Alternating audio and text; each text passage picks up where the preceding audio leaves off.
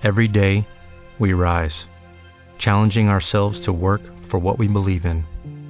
At U.S. Border Patrol, protecting our borders is more than a job, it's a calling. Agents answer the call, working together to keep our country and communities safe. If you are ready for a new mission, join U.S. Border Patrol and go beyond. Learn more at cbp.gov/careers. Aparecido en 1911, este es el primero y el más publicado y traducido de los textos teóricos de Kandinsky, un discurso estético que desembocaría en la práctica de la abstracción no figurativa. En este sentido, el libro se propone esencialmente despertar la capacidad de captar lo espiritual en las cosas materiales y abstractas, capacidad que Kandinsky intuía básica para la pintura del futuro y con posibilidades de hacer realidad innumerables experiencias. Pero no se trata, como podría pensarse, de un libro programático, pues no pretende en absoluto apelar a la razón ni al cerebro. Aunque Kandinsky se expresa en un lenguaje de claras resonancias orientales, lleno de analogías, y suele resolver las dificultades de la expresión escrita por medio de asociaciones sensoriales y lingüísticas, el texto ostenta un estilo impecable y ha acabado ejerciendo, gracias a su gran poder comunicativo, una influencia profunda e indiscutible www.lecturandia.com, página 2. Vasily Kandinsky. De lo espiritual en el arte. EPUBR 1, 0, Vladimiro 14 de noviembre de 2013. www.lecturandia.com, página 3. Título original. Über das Geistige der Kunst Vasily Kandinsky, 1911 Traducción. Elizabeth Palma Diseño de portada. Vladimiro. Editor digital. Vladimiro Base R1, 0. www.lecturandia.com, página 4. Introducción. Cualquier creación artística es hija de su tiempo y, la mayoría de las veces, madre de nuestros propios sentimientos. Igualmente, cada período cultural produce un arte que le es propio y que no puede repetirse. Pretender revivir principios artísticos del pasado puede dar como resultado, en el mejor de los casos, obras de arte que sean como un niño muerto antes de nacer. Por ejemplo, es totalmente imposible sentir y vivir interiormente como lo hacían los antiguos griegos. Los intentos por reactualizar los principios griegos de la escultura, únicamente darán como fruto formas semejantes a las griegas, pero la obra estará muerta eternamente. Una reproducción tal es igual a las imitaciones de un mono. A primera vista, los movimientos del mono son iguales a los del hombre. El mono puede sentarse sosteniendo un libro frente a sus ojos, dar vuelta a las páginas, ponerse serio, pero el sentido de estos movimientos le es ajeno totalmente. Hay, a pesar de esto, otra igualdad exterior de las formas artísticas que se asienta en una gran necesidad. La igualdad de la aspiración espiritual en todo el medio moral espiritual, la aspiración hacia metas que, perseguidas primero, fueron luego olvidadas. Es decir, la igualdad del sentir interno de todo un período puede llevar lógicamente al empleo de formas que en un período anterior sirvieron positivamente a las mismas aspiraciones. Así nació parte de nuestra simpatía, nuestra comprensión y nuestro parentesco espiritual con los primitivos. Como nosotros, esos artistas puros buscaron reflejar en sus obras únicamente lo esencial. La renuncia a lo contingente apareció por sí sola. A pesar de su valor, este punto importante de unión espiritual no es más que un aspecto. Nuestro espíritu, que después de una larga etapa materialista se halla aún en los inicios de su despertar, posee gérmenes de desesperación, carente de fe, falto de meta y de sentido. Pero aún no ha terminado completamente la pesadilla de las tendencias materialistas que hicieron de la vida en el mundo un penoso y absurdo juego. El espíritu que empieza a despertar se encuentra todavía bajo el influjo de esta pesadilla. Solo una débil luz aparece como un diminuto punto en un gran círculo negro. Es únicamente un presentimiento que el espíritu no se arriesga a mirar, pues se pregunta si la luz es solo un sueño y el círculo negro la realidad. Esta duda y los sufrimientos aún válidos de la filosofía materialista, separan nuestro espíritu del de los primitivos.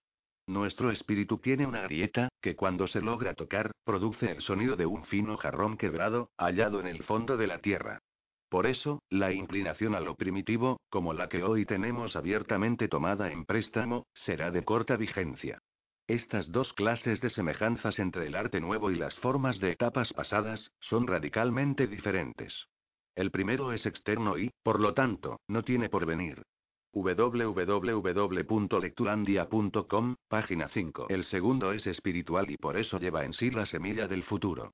Tras la etapa de la tentación materialista, en la que aparentemente murió y que, sin embargo, ahora rechaza como una tentación negativa, el alma se levanta afinada por la lucha y el sufrimiento. Los sentimientos más burdos, como el miedo, la alegría, la tristeza, etc., que podrían usarse en esta etapa de tentación como contenido del arte, atraerán poco al artista. Este buscará despertar sentimientos más sutiles que en la actualidad no tienen nombre. El artista tiene una vida compleja, sutil, y la obra surgida de él originará necesariamente, en el público capaz de sentirlas, emociones tan matizadas que nuestras palabras no las podrán manifestar. El espectador es hoy incapaz, salvo en excepciones, de tales vibraciones. Desea hallar en la obra de arte una simple imitación de la naturaleza que le sirva para algún fin práctico, el retrato en su significado corriente, etc., o una imitación de la naturaleza que traiga consigo cierta interpretación, pintura impresionista, o finalmente, estados de ánimo disfrazados de formas naturales, lo que se llama emoción 1. Todas estas formas de ser auténticamente artísticas, cumplen una finalidad y son, también en el primer caso, alimento espiritual, y especialmente en el caso tercero, en el que el espectador encuentra una relación con su alma. Naturalmente, tal relación, o resonancia, no se queda en la superficie. El estado de ánimo de la obra puede profundizarse y modificar el estado de ánimo del espectador. En cualquier caso, estas obras evitan que el alma se envilezca y la sostienen en un determinado tono, como el diapasón con las cuerdas de un instrumento. Sin embargo, la depuración y la extensión de este tono, en el tiempo y el espacio, son unilaterales y no agotan todo el efecto posible del arte. Una construcción grande, muy grande, chica o mediana, dividida en diversas salas. Las paredes de las salas llenas de cuadros chicos, grandes, medianos. A veces miles de pinturas que reproducen por medio del color trozos de naturaleza. Animales en luz y sombra, tomando agua, junto al agua, echado sobre la hierba. A su lado, una crucifixión realizada por un artista que no cree en Cristo. Flores, figuras sentadas, caminando, paradas, a veces desnudas, muchas mujeres desnudas, algunas vistas en perspectiva desde atrás. Manzanas y bandejas de plata, retrato del consejero N. Anochecer. Dama en rosa. Platos volando. Retrato de la baronesa X. Gansos volando. Dama de blanco. Terneros en la sombra, con manchas de sol amarillas. Retrato de su excelencia el señor. Dama en verde. Todo esto se halla impreso en un libro. Los nombres de los artistas, los nombres de los cuadros. La gente tiene estos folletos en la mano y va de un cuadro a otro, busca y lee los nombres. Luego se va, tan pobre o tan rica como entró, y se deja absorber inmediatamente por sus preocupaciones, que no tienen nada que ver con el arte. ¿Para qué vinieron? Cada cuadro guarda misteriosamente toda una vida, una vida con muchos sufrimientos, dudas, horas de entusiasmo y de luz. ¿Hacia dónde va esta vida? ¿Hacia dónde busca el alma del artista, si también se entregó en la creación? ¿Qué anuncia? www.lecturandia.com, página 6. Iluminar las profundidades del corazón humano es la misión del artista, dice Schumann. El artista es un hombre que lo sabe dibujar y pintar todo, dice Tolstoy. De estas dos definiciones sobre la función del artista elegimos la segunda, pensando en la exposición descrita anteriormente. Con mayor o menor habilidad, virtuosismo y energía, surgen en el cuadro objetos relacionados entre sí por medio de pintura, más tosca o más fina. Esta armonización del todo en el cuadro es el medio que conduce a la obra de arte. Esta es mirada con ojos fríos y espíritu indiferente.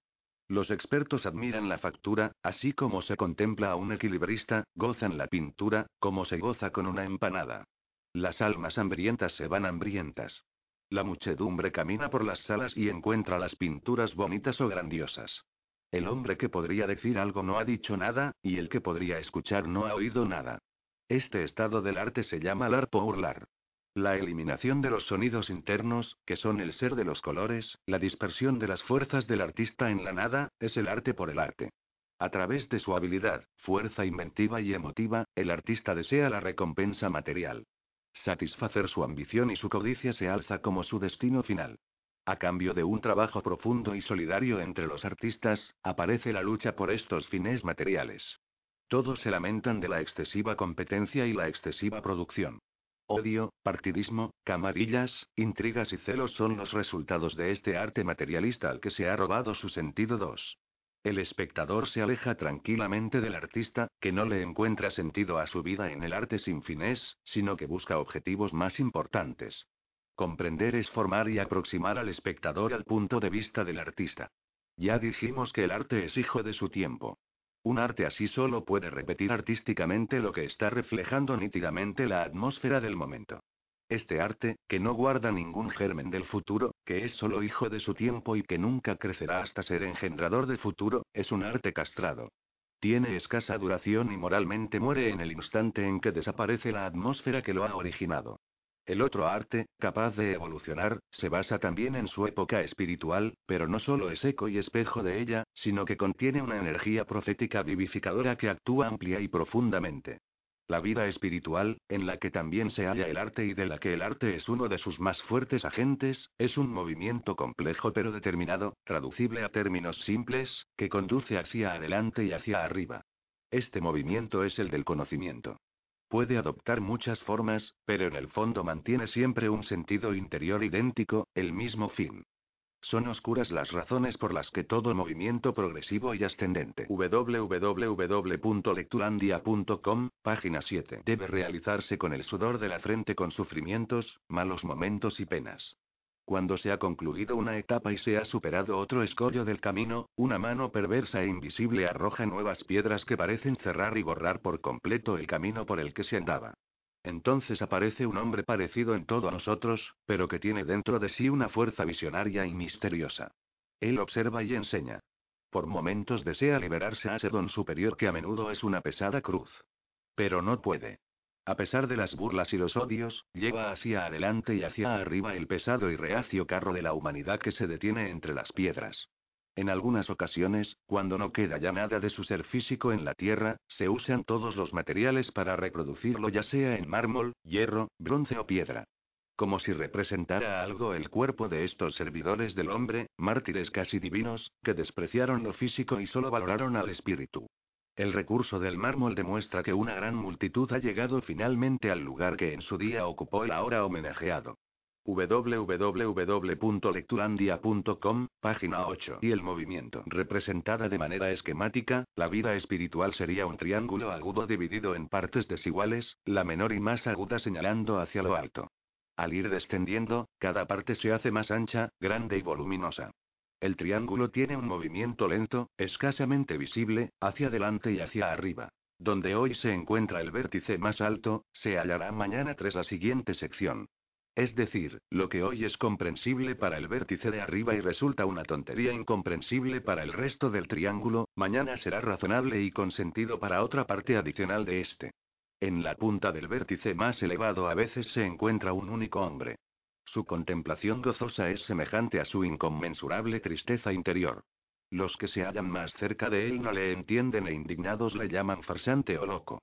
Así vivió Beethoven, insultado y solo en la cumbre 4. ¿Cuántos años fueron necesarios para que una parte más grande del triángulo llegara al lugar en que él estuvo solo? Y a pesar del sinnúmero de monumentos han llegado realmente tantos hasta esa cumbre? Cinco en todas las partes del triángulo se hallan artistas. Todo el que ve más allá de los límites de su sección es un profeta para su alrededor y colabora al movimiento del lento carro. Si, al contrario, no tiene esa aguda visión o la emplea para fines más bajos o renuncia a ella, sus compañeros de sección lo apoyarán y lo alabarán. Cuanto más amplia sea la sección y más bajo su nivel, tanto menor será la masa que entienda el discurso del artista. Naturalmente, cada parte tiene, consciente o, la mayoría de las veces, inconscientemente, hambre de pan espiritual. Este alimento se lo dan sus artistas. Mañana la sección siguiente tenderá sus manos hacia el que en esa parte inferior no fue entendido. Esta exposición esquemática no concluye la imagen completa de la existencia espiritual. Entre otras cosas, no muestra una de sus partes negativas, una gran mancha muerta y negra. Porque ocurre muchas veces que ese pan espiritual se transforma en el alimento de los que ya viven en una parte superior. Para ellos, el pan se convierte en veneno. En dosis ínfimas se comporta de tal forma que el alma desciende lentamente de una parte superior a otra inferior. Ingerido en grandes dosis, el veneno lleva a la caída, que envía al espíritu a partes cada vez inferiores. En una de sus novelas, Sienkiewicz compara la vida espiritual con la natación. Quien no trabaja infatigablemente y lucha sin detenerse contra el naufragio, termina por hundirse irremediablemente. Las cualidades de un ser humano, el talento, en el sentido del Evangelio, se transforman en una maldición, no únicamente para el artista que lo posee, sino para todos los que comen el pan venenoso. www.lecturandia.com, página 9. El artista emplea su fuerza para satisfacer bajas necesidades. De una manera aparentemente artística ofrece un contenido impuro, atrae hacia sí los elementos débiles, los mezcla continuamente con elementos malos, engaña a los hombres y colabora a que se engañen a sí mismos, convenciendo a todos de que tienen sed espiritual y que pueden saciarla en una fuente pura. Obras así no llevan hacia arriba el movimiento, sino que lo detienen, atrasan a los elementos progresivos y extienden la peste a su alrededor. Las épocas en que el arte no cuenta con un representante de altura, en que no se halla el pan transfigurado, son épocas de decadencia en el mundo espiritual. Las almas descienden continuamente de las partes superiores y todo el triángulo parece encontrarse inmóvil. Se diría que se mueve hacia abajo y hacia atrás. En aquellas épocas mudas y ciegas, los hombres dan una valoración excesiva al éxito exterior, se interesan únicamente en los bienes materiales y festejan como una gran proeza el desarrollo tecnológico que solo sirve y solo servirá al cuerpo. Las fuerzas puramente espirituales son desestimadas o simplemente ignoradas. Los hambrientos y visionarios son motivo de burla o considerados anormales. Las escasas almas que no se pierden en el sueño y persisten en un oscuro deseo de vida espiritual, de saber y progreso, se lamentan en medio del grosero canto del materialismo. La noche espiritual se cierne más y más. Las grises tinieblas descienden sobre las almas asustadas, y las superiores, acosadas y debilitadas por la duda y el temor, eligen algunas veces el oscurecimiento paulatino a la inmediata y violenta caída en la oscuridad total. El arte, que entonces vive humillado, es empleado únicamente con fines materiales. Busca su realidad en la dura materia, pues ignora la exquisita. Los objetos, cuya reproducción piensa que es su única meta, continúan inmutables. El qué del arte desaparece eo ipso. La pregunta exclusiva que les preocupa es cómo se representa determinado objeto en relación con el artista. El arte pierde su espíritu. El arte continúa por la senda del cómo, se especializa, los artistas son los únicos que lo entienden y que se lamentan de la indiferencia del espectador hacia él. En esos tiempos, el artista no necesita decir mucho. Resalta y sobresale por un mínimo de diferencia, apreciable por determinados círculos de mecenas y conocedores, lo que puede dar también inmensas ganancias materiales. Un gran número de personas superficialmente capacitadas y hábiles se dirige hacia el arte con la seguridad de la facilidad de su conquista. En cada centro cultural habitan millares y millares de artistas de este tipo, que únicamente buscan formas nuevas de crear millones de obras de arte sin entusiasmo, con el corazón frío y el alma dormida. La competencia arrecía. La carrera en pos del éxito conduce a preocupaciones cada vez más externas. Grupos reducidos que casualmente han sobresalido de este caos artístico, se protegen tras sus posiciones. El público, abandonado, contempla sin www.lecturandia.com, página 10. Entender, pierde el interés por este tipo de arte y le vuelve despreocupadamente la espalda. A pesar de toda esta ceguera, a pesar del caos y de la carrera desaforada, el triángulo espiritual rota realmente, despacio pero con seguridad e indomable fuerza, hacia adelante y hacia arriba. Moisés, invisible, desciende de la montaña y contempla la danza alrededor del becerro de oro. Pero, a pesar de todo, lleva consigo una nueva sabiduría para los hombres. El artista es el primero en oír sus palabras, imperceptibles para la masa, y va tras su llamado. Inicialmente de manera inconsciente y sin darse cuenta. Ya no pregunta cómo se encuentra el germen de su curación. Aunque este como no de frutos, en la misma diferencia, lo que todavía llamamos personalidad, se encuentra una posibilidad de no ver únicamente lo duro y material en el objeto, sino lo que es menos corpóreo que el objeto de la época realista, en la que se pretendió solo reproducirlo tal y como es, sin fantasear seis. Además, este como encierra la emoción espiritual del artista y es capaz de irradiar su experiencia más sutil. El arte emprende el camino en el que más adelante hallará el perdido que, que constituirá el pan espiritual del despertar que empieza. Este que no es el que material y objetivo de la época superada, sino un contenido artístico, el alma del arte, sin la que su cuerpo, el cómo, no puede tener una existencia plena y sana, al igual que un individuo o un pueblo. Este que es el contenido que únicamente el arte puede tener, y que únicamente el arte puede expresar claramente con los medios que le son propios en exclusividad. www.lectulandia.com, página 11. Y el cambio del rumbo espiritual. El triángulo espiritual rota con lentitud hacia adelante y hacia arriba. En la actualidad una de las partes inferiores, de las más extensas, escucha las primeras consignas del credo materialista. Desde el punto de vista religioso sus integrantes reciben variados nombres. Judíos, católicos, protestantes, etc. Realmente son ateos, como aceptan sin tapujos algunos de los más osados o de los más limitados. El cielo está desierto. Dios ha muerto. Desde el punto de vista político son partidarios de la democracia popular o republicanos. El miedo, la repugnancia y el odio que tuvieron antes por estos credos políticos se han volcado en contra de la anarquía, a la que ignoran y de la que únicamente conocen el terrible nombre. Desde el ángulo económico, son socialistas. Preparan la espada de la justicia para dar a la hidra capitalista un golpe mortal y definitivo, ya que los pobladores de esta parte grande del triángulo jamás han aclarado un problema independientemente. Como siempre han sido conducidos en el carro de la humanidad por hombres resueltos al sacrificio y superiores a ellos, ignoran todo sobre ese esfuerzo que siempre han contemplado desde una gran lejanía. Por eso creen que es muy fácil empujar y aceptan recetas que no se discuten y remedios que nunca fallan. La parte antes descrita atrae ciegamente a la inferior a ella, aunque ésta se aferre a su antigua posición y se oponga por miedo a caer en lo desconocido y ser engañada. Las partes superiores, aparte de ser ciegamente ateas, basan su ateísmo en sentencias ajenas, por ejemplo, la frase de Virchow, inaceptable en un científico. He disecado muchos cadáveres y nunca he encontrado un alma. En general, son republicanas políticamente, saben de variadas formas parlamentarias, leen los artículos editoriales de los diarios. Económicamente son socialistas de diversa índole, y defienden sus convicciones con muchas citas, desde Emma de Schweitzer hasta la ley de hierro de la Salle y el capital de Marx, etc. En las partes superiores surgen otros temas, que no estaban en las señaladas hasta ahora. La ciencia y el arte, entre las que figuran igualmente la literatura y la música. Hablando científicamente, estas personas son positivas y únicamente aceptan lo que es susceptible de pesarse y medirse. Todo lo demás, para ellos, es parte del mismo nocivo disparate que fueron ayer, según ellos, las teorías hoy demostradas.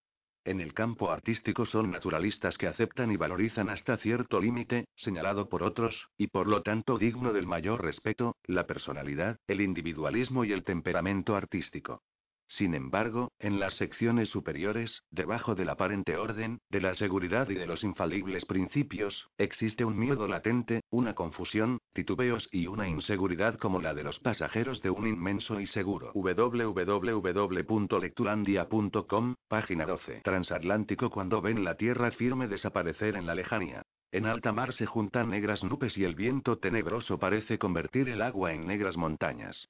Esto es debido a su formación intelectual. No ignoran que el científico, el político, el artista que se venera hoy, ayer no era más que un ambicioso, un charlatán o un tramposo, centro de todas las injurias e indigno de cualquier consideración. A medida que se asciende dentro del triángulo espiritual, este miedo y esta inseguridad se van perfilando. En primer lugar, existen siempre ojos que sepan ver, y mentes capaces de asociar. Los hombres así dotados se preguntan. Si la verdad de anteayer fue sustituida por la de ayer y esta por la de hoy, ¿no es posible también que la de hoy sea derrocada por la de mañana? Los más audaces lo admiten. En segundo lugar, hay ojos capaces de ver lo que la ciencia actual aún no ha explicado. Estos hombres se preguntan si la ciencia llegará algún día a resolver estos enigmas por el camino que sigue desde hace tanto tiempo, y si será fiable su respuesta, en caso de conseguirlo. Aquí nos encontramos también con sabios profesionales, que recuerdan cómo las academias recibieron en su día teorías ahora indiscutibles y aceptadas por ellas mismas, y con expertos en arte que escriben libros elogiosos y profundos sobre lo que ayer juzgaban absurdo. Con estos libros levantan unas barreras, superadas ya por el arte, y erigen otras que, según ellos, permanecerán inmóviles y siempre válidas. En su intento no se dan cuenta de que no construyen barreras delante, sino detrás del arte. Y en caso de percatarse de ello, escribirán nuevos libros que las lleven un poco más allá. Hasta que no comprendan que el principio externo del arte tiene validez únicamente para el pasado y nunca para el futuro, su actividad no sufrirá cambio alguno. No hay ninguna teoría de este principio que va a regir el camino futuro que puede situarse en el reino de lo no material. No puede cristalizarse materialmente aquello que no existe aún como materia. El espíritu que conduce al reino del futuro solo puede reconocerse a través de la intuición, producto del talento del artista. La teoría es la luz que ilumina las leyes que han regido todo lo precedente, véase capitán. B. Teoría.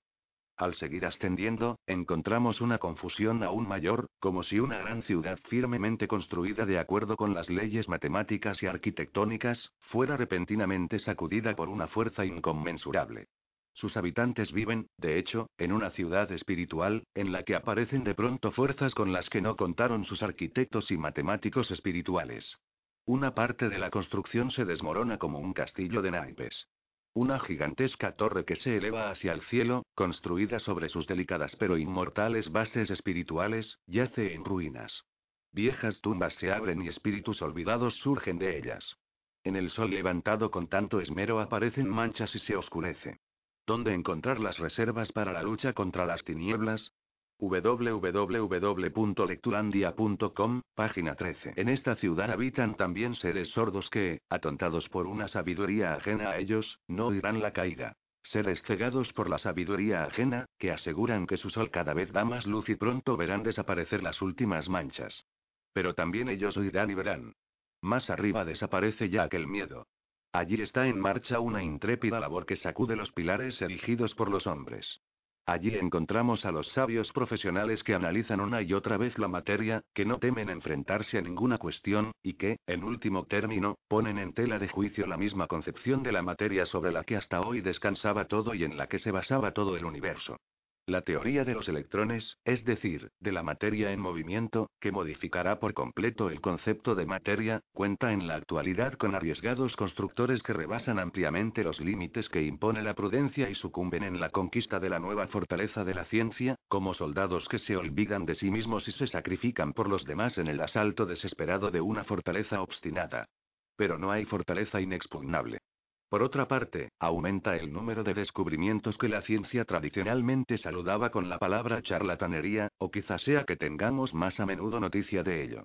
Incluso los medios de información, en gran parte lacayos que obedecen tan solo al éxito entre la masa, y que comercian con lo que sea, se ven obligados en ocasiones a reducir o a evitar el tono irónico de sus informaciones sobre los milagros. Muchos científicos, entre ellos los materialistas puros, dedican sus esfuerzos al análisis científico de fenómenos enigmáticos que ya no pueden ocultarse. 7. Finalmente, aumenta el número de personas que dudan de los métodos de la ciencia materialista aplicados a la no materia, es decir, a la materia que no alcanzan nuestros sentidos. Y así como el arte recurre a los primitivos, ellos vuelven en busca de ayuda a tiempos y métodos casi olvidados. Estos permanecen vivos entre pueblos que nosotros solemos compadecer y despreciar desde la altura de nuestros conocimientos. Entre estos pueblos están, por ejemplo, los hindúes, quienes de vez en cuando presentan realidades misteriosas ante los sabios de nuestra cultura. Realidades que son generalmente ignoradas o rechazadas, como moscas molestas, con explicaciones excesivamente superficiales. 8. La señora H. P. Blavatsky ha sido seguramente la primera que, tras largas estancias en la India, ha conseguido relacionar a esos salvajes con nuestra cultura. De ahí parte un importante movimiento espiritual que une hoy a un gran número de personas y que incluso ha concretado esta unión espiritual en la sociedad teosófica, constituida por logias que buscan una aproximación, por medio del conocimiento interior, a los problemas del espíritu. Sus métodos, en total contraposición con los positivistas, proceden en principio de métodos preexistentes, relativamente precisados 9 www.lecturandia.com, página 14. La teoría teosófica, base del movimiento, fue formulada por Blavatsky en una especie de catecismo en el que el alumno puede encontrar las respuestas concretas del teósofo a todas sus preguntas 10. Teosofía significa, con palabras de Blavatsky, verdad eterna, p. 248. El nuevo emisario de la verdad encontrará una humanidad preparada para recibir su mensaje gracias a la sociedad teosófica. Encontrará una forma de expresión con la que presentar las nuevas verdades, y una organización que de algún modo está esperando su llegada para eliminar los obstáculos materiales y las dificultades de su camino. Página 250. Blavatsky supone que en el siglo XXI la Tierra será un cielo, comparada con lo que ahora es. Con estas palabras termina su libro. A pesar de que la tendencia de los teósofos a elaborar teorías y su alegría un tanto precipitada por dar respuesta rápida a la eterna y gran cuestión pueden inspirar un cierto escepticismo al observador, la amplitud de este movimiento espiritual es una realidad. En el ambiente espiritual actúa como un poderoso agente que representa también una promesa de salvación para los corazones desesperados y envueltos en las tinieblas de la noche. Aparece así una mano que señala el camino y ofrece su ayuda. Cuando la religión, la ciencia y la moral, esta última gracias a la obra demoledora de Nietzsche, se ven zarandeadas y sus bases externas amenazan con derrumbarse, el hombre aparta su vista de lo exterior y la dirige hacia sí mismo. La literatura, la música y el arte son los sectores más sensibles y los primeros en registrar el giro espiritual de una manera real, reflejando la sombría imagen del presente, y la intuición de algo grande, todavía lejano e imperceptible para la gran masa. Una gran oscuridad aparece apenas esbozada, volviéndolos sombríos. Por otro lado, se apartan del contenido sin alma de la vida actual adentrándose en temas y ambientes que dejan vía libre a los afanes y a la búsqueda no material de almas sedientas. En el campo de la literatura un ejemplo de ello es Maeterlinck, quien nos introduce en un mundo fantástico y más bien sobrenatural. Sus personajes, la princesa Malene, las siete princesas, las ciegas, etc., no son seres humanos de tiempos pasados, como pueden ser los héroes estilizados de Shakespeare, sino almas que buscan en las tinieblas con peligro de ahogarse en ellas, y sobre los que flota una fuerza invisible y tenebrosa. Esas tinieblas, y la inseguridad producida por la ignorancia y el temor ante ellas, constituyen el mundo de sus héroes. Maeterlinck es uno de los primeros profetas, artistas y visionarios de la decadencia. Sus obras reflejan el enrarecimiento de la atmósfera espiritual, con un poder destructor que domina y dirige, y un miedo. www.lectulandia.com, página 15. Desesperado por el camino perdido y la ausencia de un guía 11. Maeterlinck crea esa atmósfera con medios puramente artísticos. Los medios materiales utilizados, castillos sombríos, noches de luna, pantanos, viento, lechuzas, etc., juegan un papel simbólico y actúan como una música interior doce. El medio principal de Maeterlinck es la palabra. La palabra es un sonido interno que surge parcial, o quizá esencialmente, del objeto al cual designa. Cuando no aparece el objeto mismo y solo se oye su nombre, surge en la mente la imagen abstracta, el objeto desmaterializado, que inmediatamente despierta una vibración en el corazón. El árbol verde, amarillo y rojo de la pradera no es más que un caso concreto, una forma casualmente materializada, de lo que captamos en nuestro interior cuando oímos la palabra árbol. La intuición poética, el empleo adecuado de una palabra y su repetición interior dos, tres y más veces consecutivas, producen el desarrollo de su sonido interno, y pueden descubrir otras insospechadas cualidades espirituales de la palabra. Por último, la repetición continua de una palabra, un juego predilecto de la juventud después olvidado, hace que ésta pierda su sentido. Se puede olvidar incluso el significado abstracto del objeto designado descubriéndose el puro sonido de la palabra. Inconscientemente, este sonido puro también puede oírse en consonancia con el objeto real o con el objeto abstracto. En este último caso, el sonido puro está en primer plano y actúa directamente sobre la mente, produciendo una vibración sin objeto que es más compleja, yo diría más trascendente, que la conmoción anímica provocada por el sonido de una campana, de una cuerda, de una madera que cae, etc. Aquí se abren grandes perspectivas para la literatura del futuro. Aunque en embrión, Maeterlinck hace uso ya de este poder de la palabra, por ejemplo en Serres Chaudes. En sus manos, una palabra aparentemente neutra llega a tener oscuras resonancias. Una palabra sencilla y habitual, por ejemplo, cabello, utilizada con el sentimiento acertado, puede ayudar a crear una atmósfera de abatimiento y desesperación. Esto es precisamente lo que hará Maeterlinck, mostrarnos de qué modo podremos comprender cómo una luna entre rayos, truenos y nubes son medios materiales externos que en el escenario, más aún que en la naturaleza, pueden significar lo que el coco para los niños. Los medios verdaderamente interiores no pierden su fuerza y eficacia 13. La palabra, que tiene pues dos significaciones, una primera inmediata y una segunda interna, es el material puro de la poesía y de la literatura, materia que solo este arte sabe trabajar y mediante la cual se dirige al alma sensible. Algo parecido es lo que hizo R. Wagner en el campo de la música.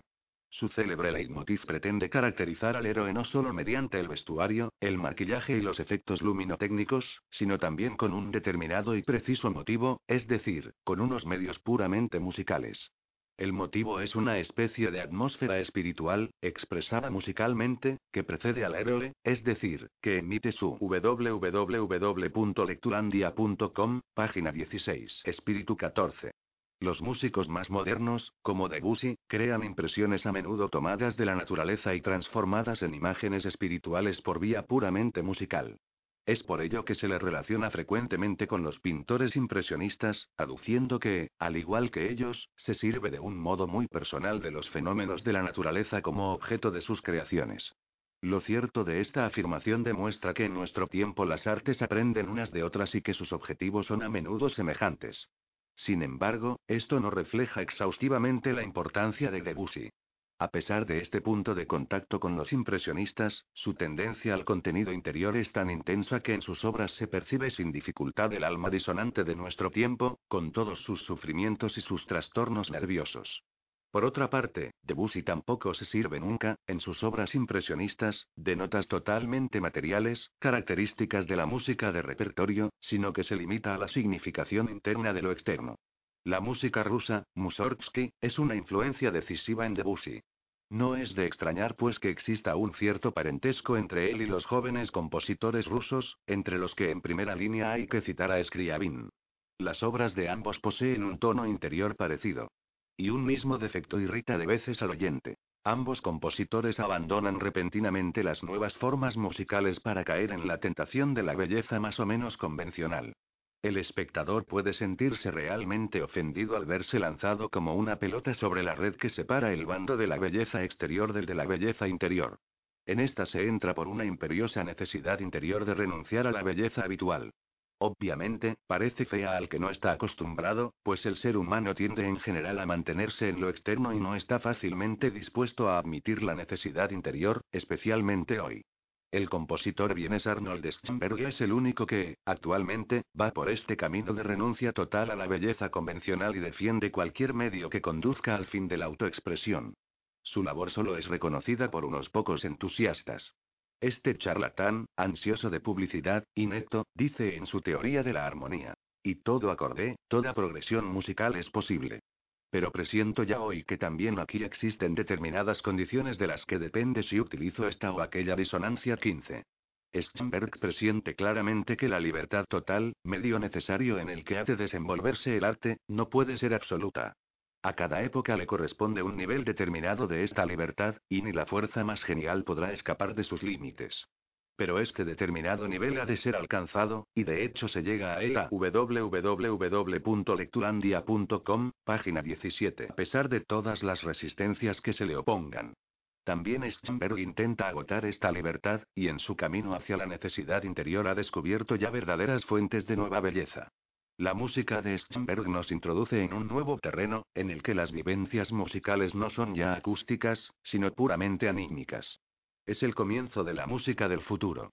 En la pintura, tras la época idealista surge la tendencia impresionista que alcanzará su forma más dogmática, con objetivos puramente naturalistas, en la teoría del neoimpresionismo, que a su vez entra ya en la abstracción. Su teoría, en cuanto método universal, no consiste en fijar una parte casual de la naturaleza en el lienzo, sino en reflejarla en toda su riqueza y todo su color 16.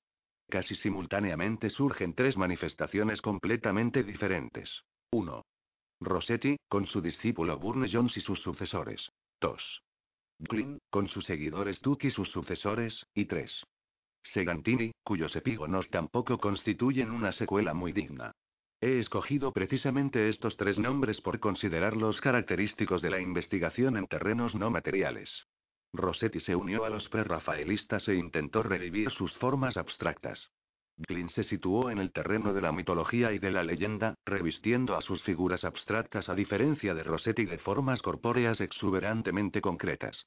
Segantini, el más concreto de los tres, tornaba a formas naturales que elaboraba a veces hasta el más mínimo detalle, por ejemplo, cordilleras, piedras, animales, etc. Siempre supo crear figuras abstractas, a pesar de la evidente forma concreta, por lo cual quizá sea en realidad el más inmaterial de estos artistas. Esos son los que buscan lo interior en lo exterior. Cézanne, el investigador de las nuevas leyes de la forma, se planteó el problema de modo distinto, más propio de los medios pictóricos puros. podía convertir una taza de té en un ser animado o, más bien, reconocerlo en ella. Elevó la nature morte a una altura en la que las cosas exteriormente muertas cobraban vida. Trató los objetos como seres vivos porque poseía el don de ver en todos ellos la vida interior. Cézanne crea la expresión cromática de las cosas, su cualidad pictórica interna, insertándola en una totalidad que eleva a fórmula de resonancia abstracta, plena de armonía y a veces puramente matemática. Lo representado no es un hombre, ni una manzana, ni un árbol, sino que todos esos elementos son utilizados por el artista para crear un objeto de resonancia interior pictórica que constituya una imagen. Así llama también a sus obras uno de los nuevos pintores franceses más importantes, Henri Matisse, que pinta imágenes en las que quiere reflejar lo divino 17, para lo cual no precisa de otros medios que el objeto, persona o cosa, como punto de partida, y los medios exclusivos de la pintura, el color y la forma guiado por sus cualidades específicamente personales y, como buen www.lecturandia.com, página 18 francés, dotado de un extraordinario sentido del color, Matisse da a este la supremacía y la importancia central. Como a Debussy, le resulta difícil prescindir de la belleza clásica. El impresionismo ha calado en él. Y así como entre sus obras hay cuadros de una gran viveza interior, impulsados por un estímulo interno, hay otros que responden únicamente a estímulos externos, como recuerdan a Manet. Que poseen principal o exclusivamente vida externa. En ellos la belleza específica de la pintura francesa, refinada, exquisita y melódica, alcanza una altura fría, más allá de las nubes. En esta belleza convencional nunca cae el otro gran parisien, el español Pablo Picasso.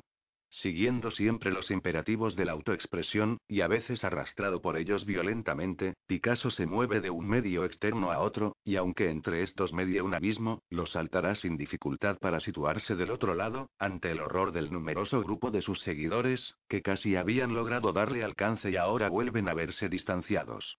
Así surge el cubismo, último movimiento francés, sobre el que trataremos ampliamente más adelante. El intento de Picasso consiste en llegar a lo constructivo a través de proporciones numéricas. Y en sus últimas obras, 1911, llega por una vía lógica a la destrucción de lo material. No por disolución, sino por medio de la fragmentación en distintas partes y su diseminación sobre la tela.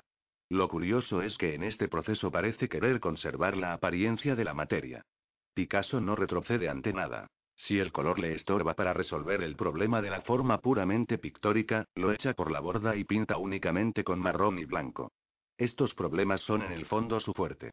Son dos grandes vías hacia un gran objetivo, Matisse la del color y Picasso la de la forma. www.lecturandia.com, página 19. Y la pirámide. Paulatinamente, las diferentes artes van encontrando su propio espacio y sus medios de expresión exclusivos. Paradójicamente, es gracias a esta diversificación que las artes se hallen tan próximas unas de otras en los últimos tiempos, en esta hora última del cambio de rumbo espiritual.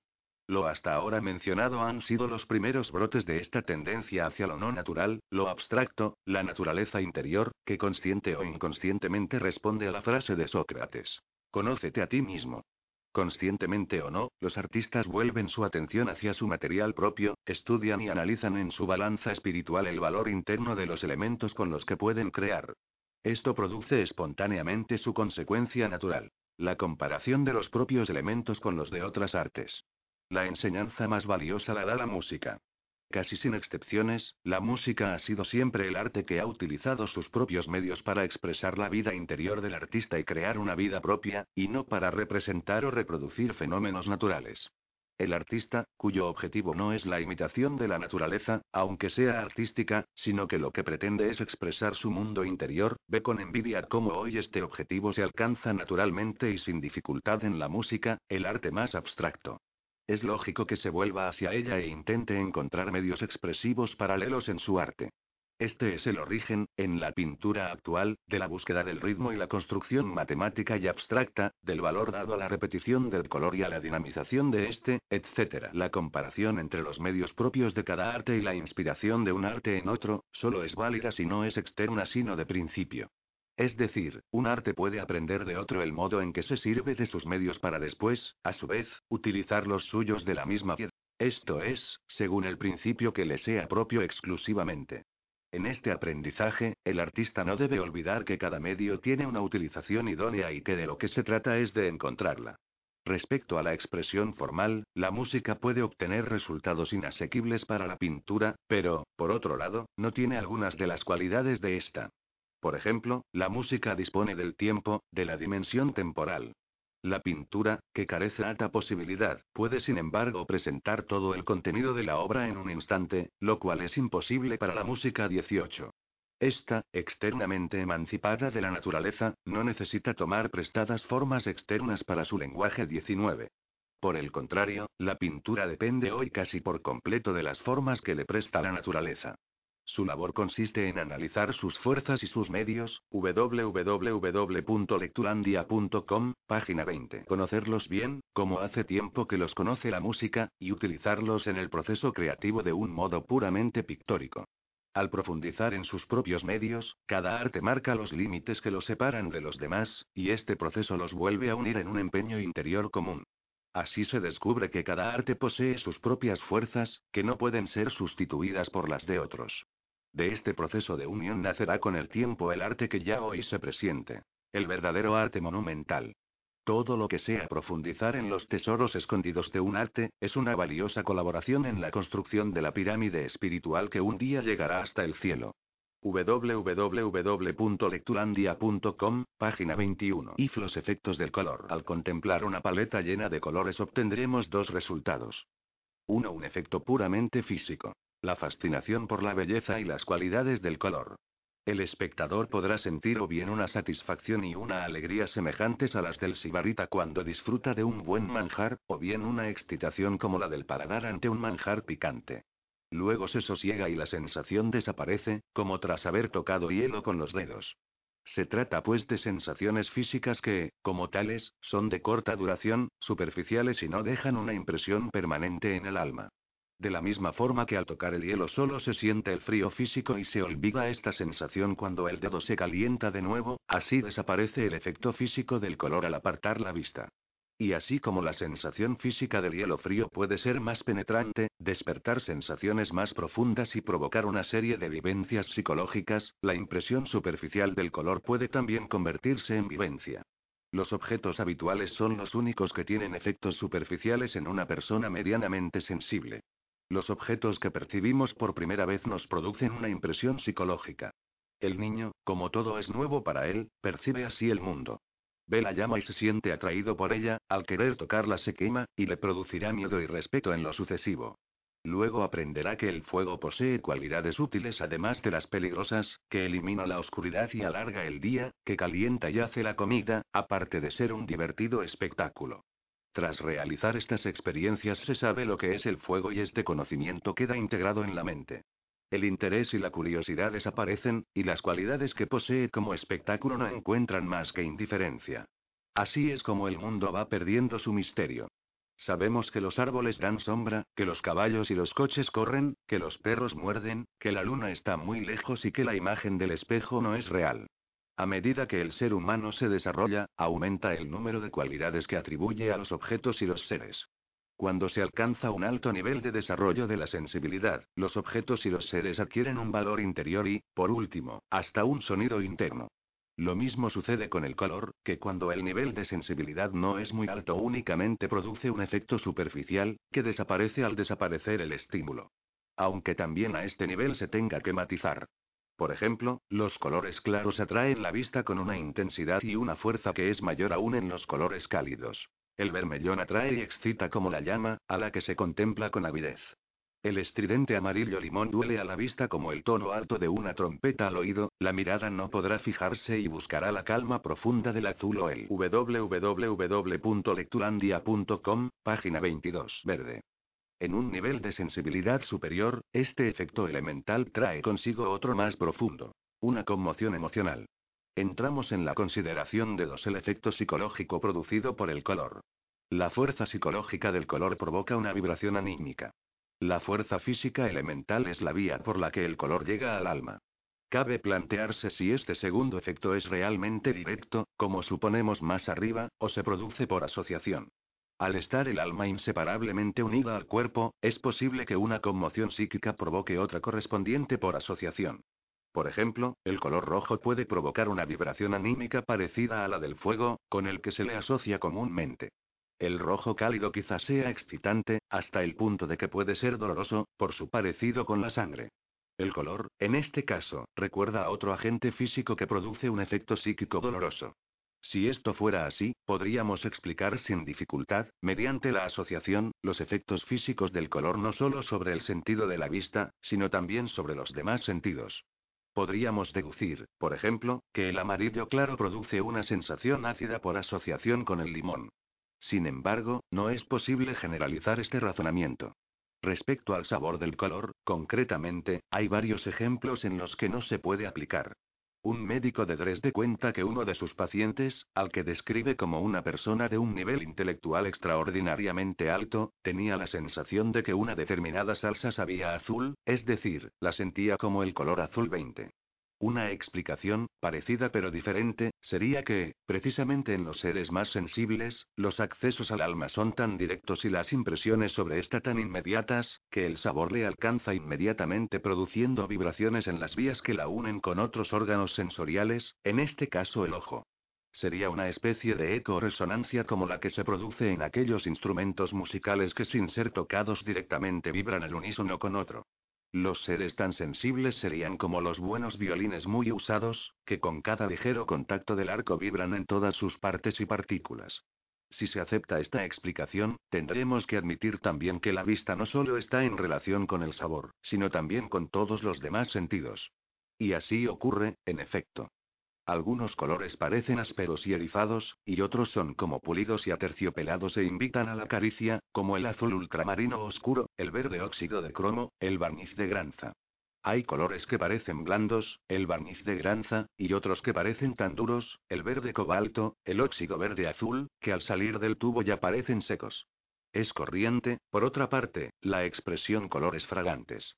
Finalmente, la cualidad acústica de los colores es tan concreta, que a nadie se le ocurriría reproducir la impresión que produce el amarillo claro sobre las teclas bajas del piano, o describir el barniz de granza oscuro como una voz de soprano 21 www.lecturandia.com, página 23. Sin embargo, esta explicación, que en el fondo está basada en la asociación, no será suficiente en algunos casos que nos parecen muy importantes. Quien haya oído hablar de la cromoterapia sabe que la luz de color puede producir determinados efectos en el cuerpo. Se ha intentado aprovechar esta fuerza del color en el tratamiento de diversas enfermedades nerviosas, y se ha constatado que la luz roja estimula el corazón mientras que el azul puede producir una parálisis momentánea. Si se pudieran observar efectos parecidos sobre los animales, o incluso las plantas, quedaría invalidada la argumentación por asociación. Esto demuestra, en cualquier caso, que el color tiene una fuerza enorme pero poco estudiada, y que puede influir sobre el cuerpo humano en tanto que organismo físico. La asociación, insuficiente como explicación, no nos bastará para comprender el efecto del color sobre la psique. En general, el color es un medio para ejercer una influencia directa sobre el alma. El color es la tecla, el ojo el macuto, y el alma es el piano con sus cuerdas. El artista es la mano que, mediante una u otra tecla, hace vibrar adecuadamente el alma humana.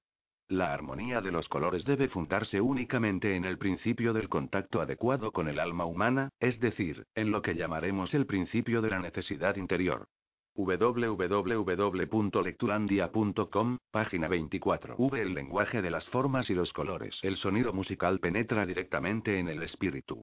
Inmediatamente encuentra en él una resonancia porque el hombre lleva la música en sí mismo, Goethe. Todo el mundo sabe que los colores amarillo, naranja y rojo despiertan las ideas de alegría y riqueza, de la Croix 22. Estas dos citas muestran el profundo parentesco que existe entre las artes, en especial entre la música y la pintura.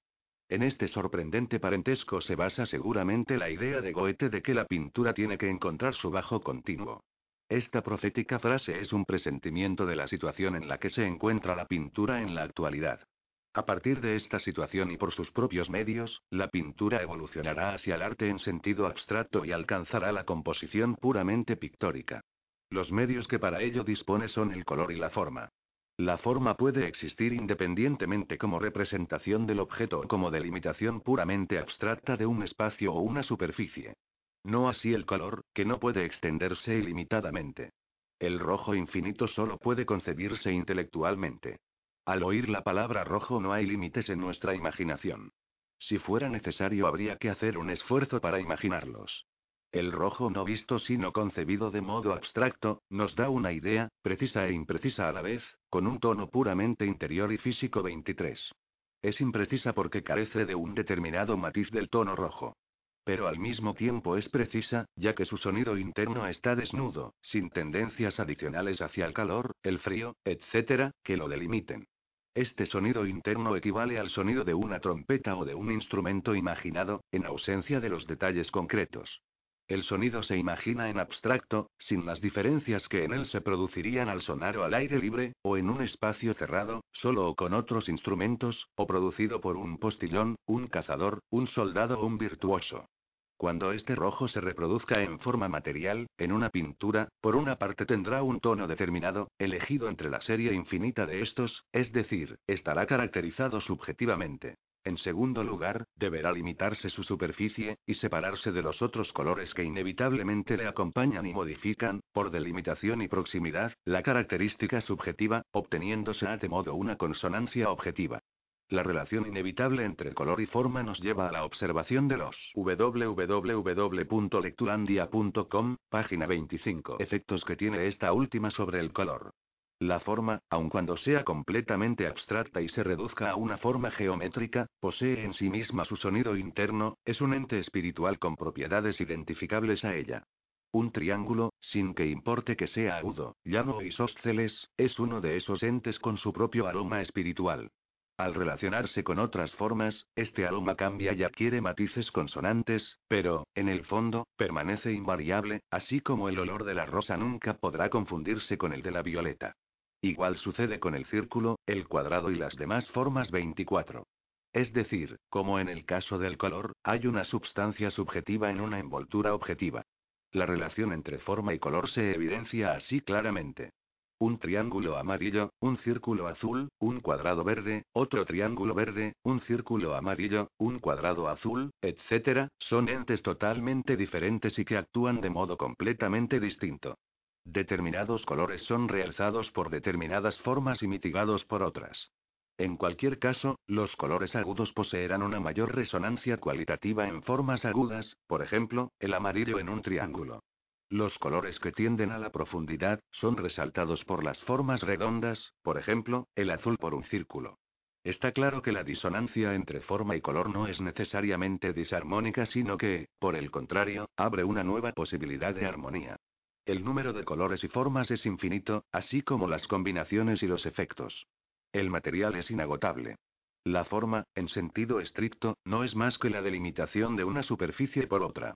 Esta es una definición superficial, pero todo lo superficial encierra necesariamente un elemento interno más o menos manifiesto. Toda forma tiene pues un contenido interno 25, del cual es expresión. Esta es su caracterización interna.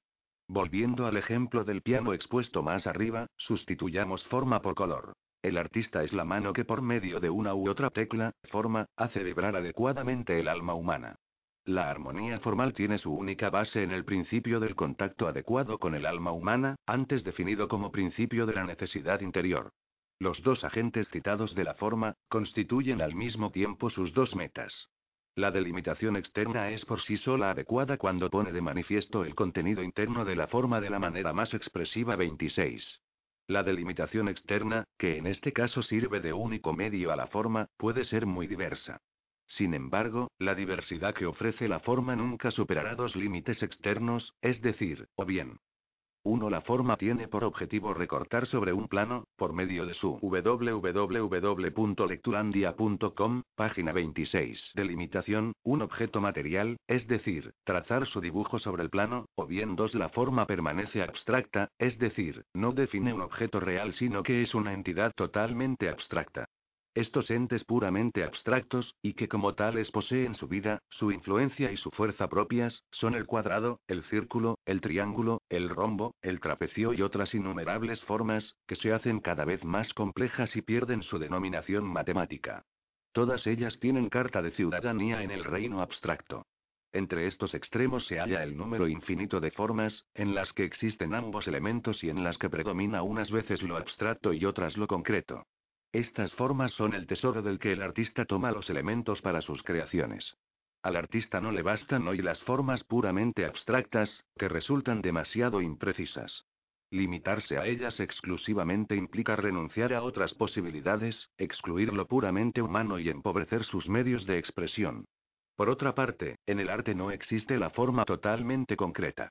Es imposible reproducir exactamente una forma material. Quiera o no, el artista depende de sus ojos y de sus manos, que en este caso son más artistas que su alma, que no persigue más que un objetivo fotográfico.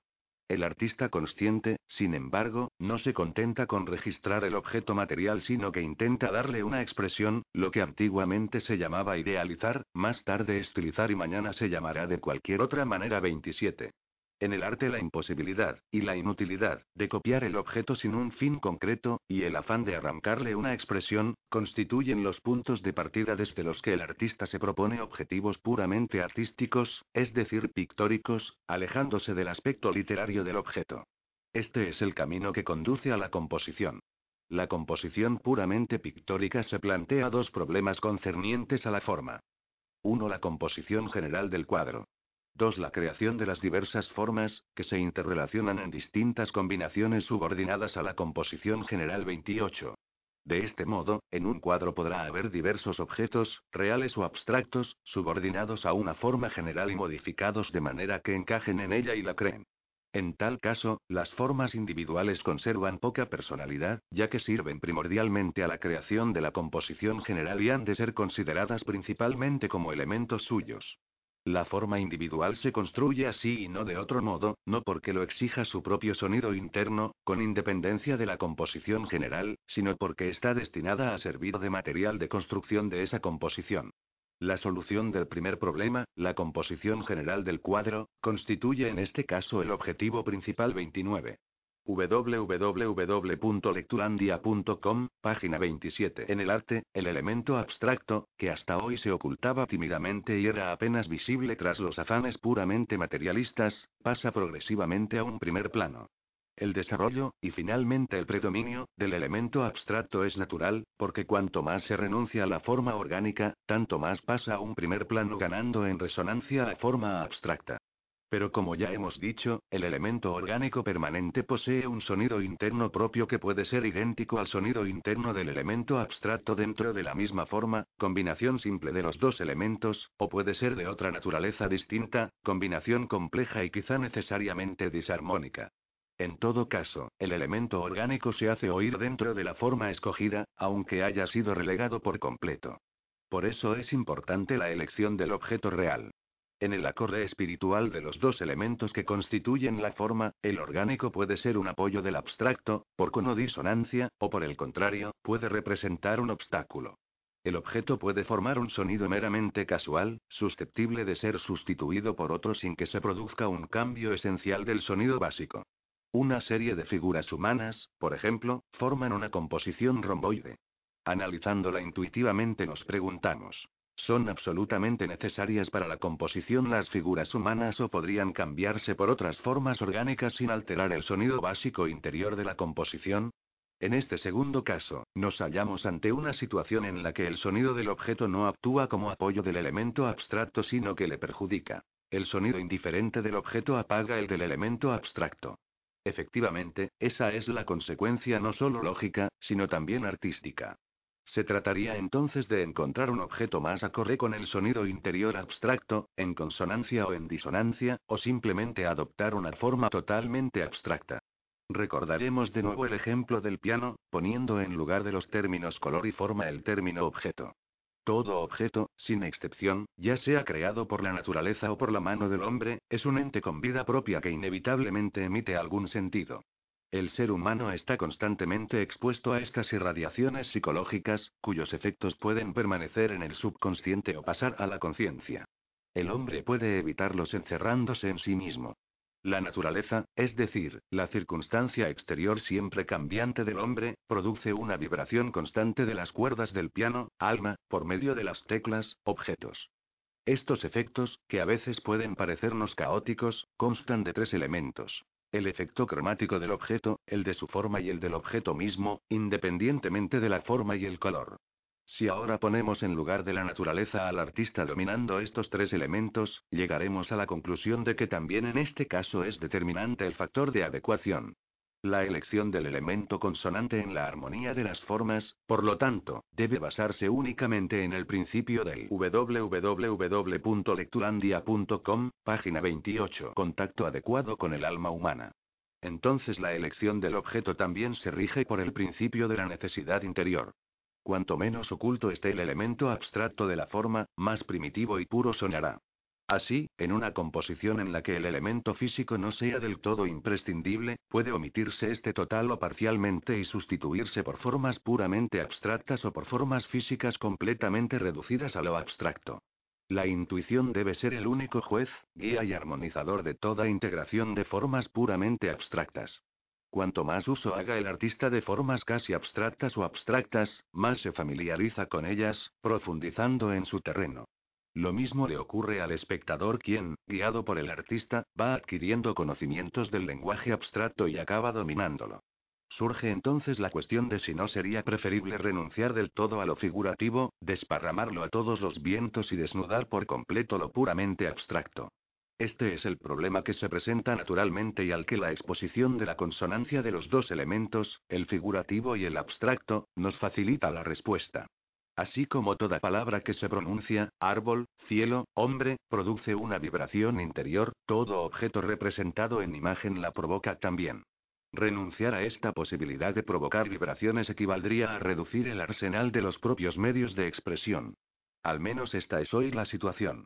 Pero además de esta respuesta actual, la cuestión planteada más arriba tiene otra. La que el arte dará siempre a todas las cuestiones que impliquen un deber. El arte, eternamente libre, ignora la obligación. El arte se opone a ella como el día a la noche.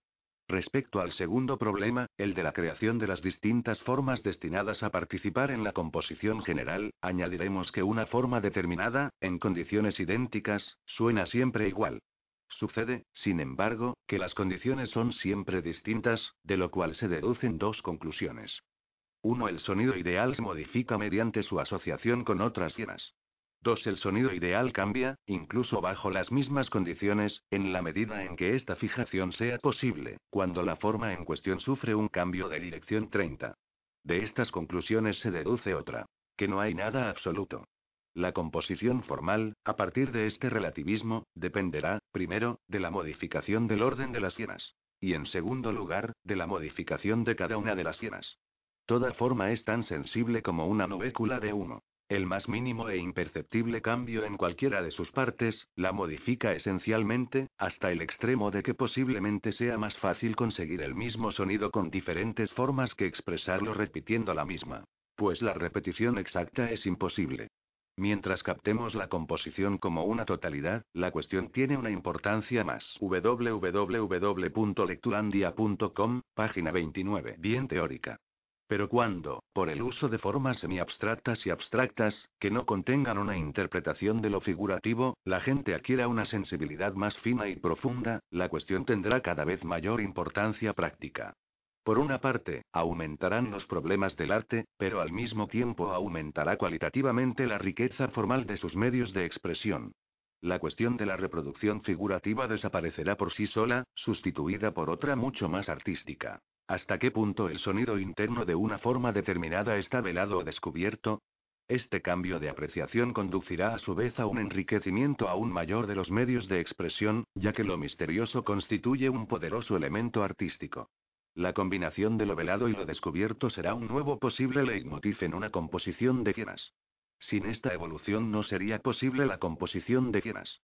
Quien no capte el sonido interno de la forma, de la concreta y, especialmente, de la abstracta, considerará siempre arbitrario este tipo de composición. En efecto, el movimiento aparentemente arbitrario de las formas sobre la superficie del cuadro podrá parecer un juego formal gratuito. Pero también aquí rige el criterio y el principio que en todos los campos es lo único artístico y lo esencial. El principio de la necesidad interior. Por ejemplo, si por razones artísticas deformamos un rostro o diferentes partes del cuerpo, nos enfrentamos no solo con la cuestión puramente pictórica, sino también con la anatómica, que es un obstáculo para la intención pictórica e impone consideraciones de segundo orden. En nuestro caso, por el contrario, todo lo secundario desaparece automáticamente y solo lo esencial permanece. El objetivo artístico. Precisamente esta posibilidad de deformación, aparentemente arbitraria pero en realidad rigurosamente determinable, es el origen de infinitas creaciones puramente artísticas. La elasticidad de las diversas formas, su transformación orgánica interna, su dinámica dentro del cuadro, movimiento, el predominio del elemento corpóreo o del abstracto en cada una de ellas, por una parte, y, por la otra, la ordenación en una composición general de los diversos grupos formales. La combinación de las formas con los grupos formales para crear la forma general de todo el cuadro más los principios de consonancia o disonancia de todos los elementos enumerados, es decir, el encuentro de formas, la contención de una forma por otra, el empuje, la fuerza de arrastre y de disrupción de cada una, el tratamiento idéntico de grupos de formas, la combinación de elementos velados con elementos manifiestos, la combinación de lo rítmico y lo arrítmico en un mismo plano, la combinación de formas abstractas, puramente geométricas, sencillas o complejas, o geométricamente indeterminadas, la conjunción de los límites entre las formas, más o menos señalados, etc. Todos estos elementos hacen posible la existencia de un contrapunto puramente gráfico y www.lecturandia.com, página 30, conducen a él, siguiendo todavía al margen del color. El color, que por sí mismo es un material de contrapunto que encierra infinitas posibilidades, creará, junto al dibujo, el gran contrapunto pictórico con el que la pintura llega a una composición que, como arte verdaderamente puro, se pondrá al servicio de lo divino. A esas alturas vertiginosas la lleva siempre el mismo guía infalible. El principio de la necesidad interior. La necesidad interior tiene su origen en y está determinada por tres necesidades místicas. 1. El artista, como creador, ha de expresar lo que le es propio, elemento de la personalidad. 2. El artista, como hijo de su época, ha de expresar lo que es propio de ella, elemento del estilo, como valor interno, constituido por el lenguaje de la época más el lenguaje del país, mientras éste exista como tal. 3. El artista, como servidor del arte, ha de expresar lo que es propio del arte en general, elemento de lo pura y eternamente artístico que pervive en todos los hombres, pueblos y épocas, se manifiesta en las obras de arte de cada artista, de cualquier nación y época y que, como elemento principal del arte, es ajeno al espacio y al tiempo. Es suficiente con penetrar en los dos primeros elementos con los ojos del espíritu, para que se nos haga patente el tercero. Entonces comprendemos que una columna toscamente labrada de un templo indio, está animada por el mismo espíritu que cualquier obra viva moderna. Se ha hablado, y sigue la discusión sobre el factor personalidad en el arte y, con mayor frecuencia cada día, se habla del estilo del futuro. Aunque estas cuestiones sean muy importantes, vistas con una perspectiva de siglos y milenios pierden urgencia y relevancia. Solo el tercer elemento, lo pura y eternamente artístico, tiene vida eterna. No pierde sino que gana fuerza con el tiempo. Una escultura egipcia seguramente nos conmueve más ahora que a sus contemporáneos. Las características vivas de la época y de la personalidad, al mismo tiempo que disminuyan su fuerza, creaban fuertes lazos con los espectadores de su tiempo. Por otra parte, cuanto mayor sea la intervención de los dos primeros elementos en una obra de arte actual, más fácil le será acceder al alma de sus coetáneos. Y cuanto mayor sea la participación del tercer elemento, más se debilitarán los otros dos y será más difícil que acceda a ella. Por eso a veces tienen que pasar siglos hasta que el valor del tercer elemento sea captado por los hombres. La hegemonía del tercer elemento, en una obra de arte es pues un signo de su grandeza y de la del artista. Los tres elementos místicos enumerados, necesarios en toda obra de arte, están fuertemente trabados e interrelacionados, expresando en cualquier época la unidad de la obra. Sin embargo, los dos primeros elementos, al estar determinados por www.lecturandia.com, página 31, circunstancias de tiempo y lugar, mientras que el elemento pura y eternamente artístico está situado fuera del tiempo y del espacio, van formando un caparazón impenetrable. El desarrollo artístico consiste precisamente en el proceso de diferenciación que destaca lo pura y eternamente artístico de elementos que no solo son fuerzas concomitantes sino a la vez un freno. El estilo personal y temporal crea en cada época distintas formas concretas que, pese a sus grandes diferencias aparentes, de hecho están emparentadas de un modo tan orgánico que pueden considerarse como una sola forma. Su sonido interior es común a todas ellas. Los elementos personal y temporal son de carácter subjetivo. Toda época quiere expresarse y reflejar su vida artísticamente. El artista a su vez desea expresarse y para ello elige solo formas que le sean espiritualmente afines. Paso a paso se va formando el estilo de la época, es decir, una determinada forma exterior y subjetiva. Lo pura y eternamente artístico, por el contrario, es el elemento objetivo latente que se pone de manifiesto con ayuda del elemento subjetivo. La ineludible voluntad de expresión de lo objetivo es la fuerza que llamamos necesidad interior y que hoy reclama una forma general y mañana otra distinta. Esta voluntad de expresión es la incansable y constante palanca, la fuerza que impulsa constantemente hacia adelante.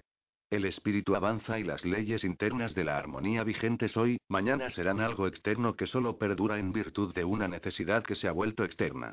Es evidente entonces que la fuerza espiritual interna del arte utiliza la forma actual solo como una etapa para llegar a otras.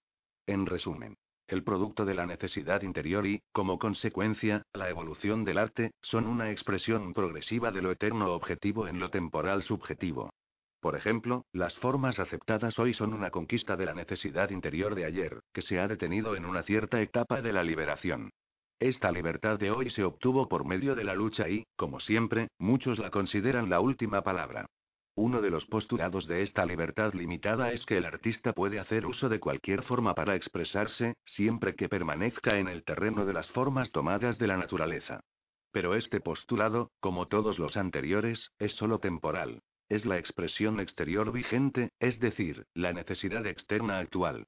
Desde el punto de vista de la necesidad interior, no puede hacerse esta limitación y el artista ha de situarse sobre la base interior actual, desprovista de su limitación exterior, lo que podríamos formular así. El artista puede utilizar cualquier forma para expresarse. Por fin vemos pues, y esto es de gran importancia para todas las épocas, especialmente para la nuestra, que lo personal, el estilo, y también accesoriamente lo nacional, no se consigue intencionalmente, y carece también de la importancia que www.lecturandia.com, página 32, hoy se le atribuye. Y se hace evidente que la afinidad general de las obras, que no se debilita con el tiempo, sino que se ve potenciada, no radica en la forma, en lo externo, sino en la raíz de las raíces, en el contenido místico del arte. La sumisión a la escuela, la búsqueda de la línea general, la exigencia en una obra de principios y de medios de expresión propios de la época, conducen por falsos derroteros, y necesariamente desembocan en la confusión, la oscuridad y el enmudecimiento. El artista debe mostrarse ciego ante las formas reconocidas o no reconocidas, sordo a las enseñanzas y los deseos de su tiempo. Sus ojos atentos deben dirigirse hacia su vida interior y su oído prestar únicamente atención a la necesidad interior. Entonces sabrá utilizar con la misma facilidad tanto los medios permitidos como los prohibidos. Este es el único camino para expresar la necesidad mística.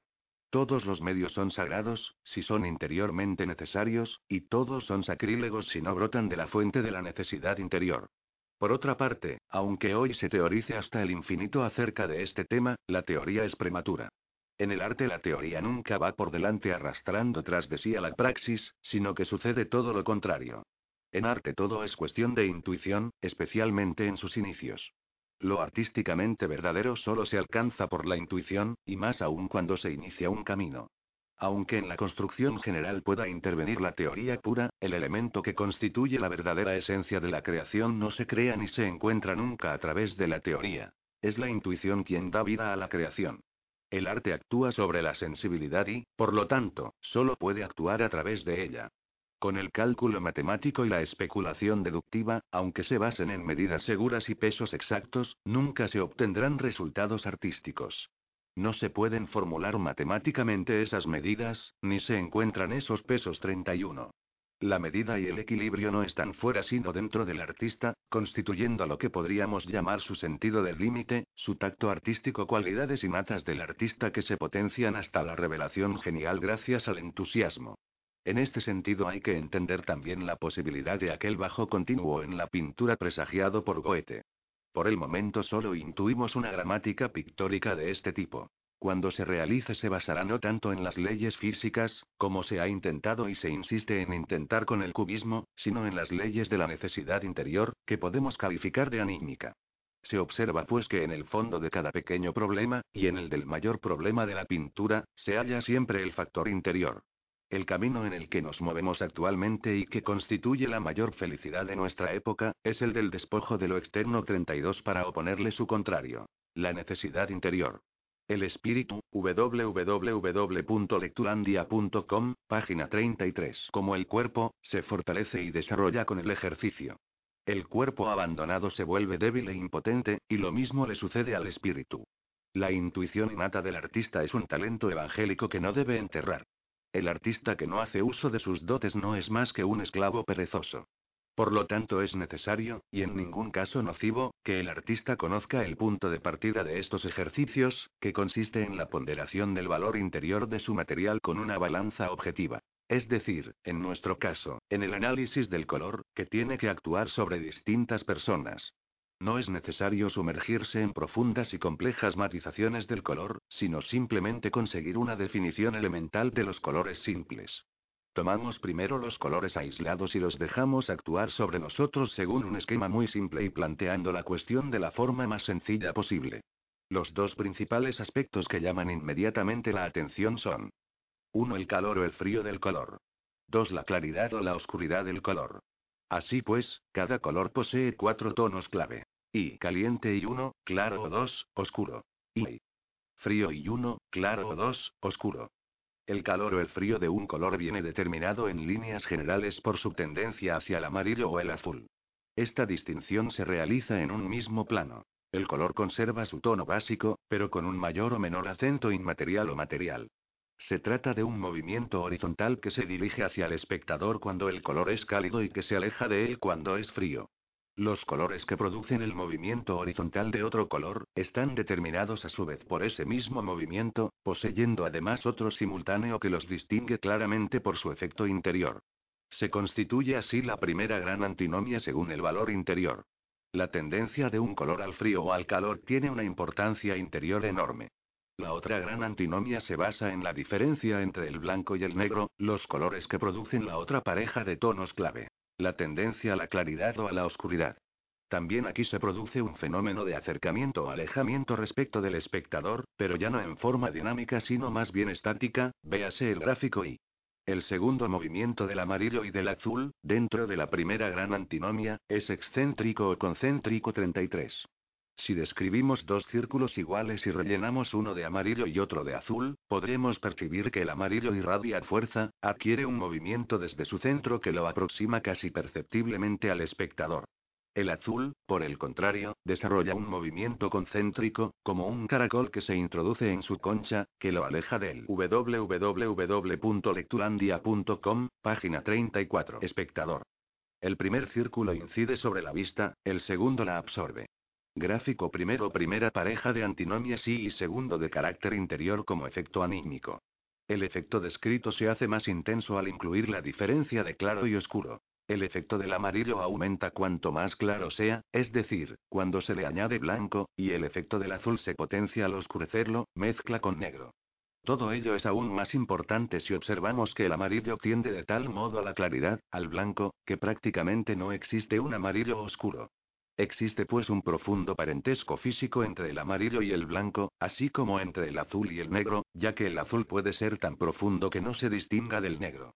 Además de este parentesco físico, existe un parentesco moral, que separa profundamente por su valor interno a las dos parejas de colores, amarillo y blanco por un lado, azul y negro por el otro, mientras une estrechamente a los miembros de cada pareja, más adelante nos referiremos a la relación blanco-negro. Si intentamos enfriar el amarillo, color cálido por excelencia, surge un tono verdoso y el color pierde movimiento, tanto horizontal como excéntrico, al mismo tiempo que adquiere un carácter enfermizo y abstraído, como un ser humano lleno de empuje y energía que por circunstancias externas se viera frenado y limitado. El azul, www.lecturandia.com, página 35.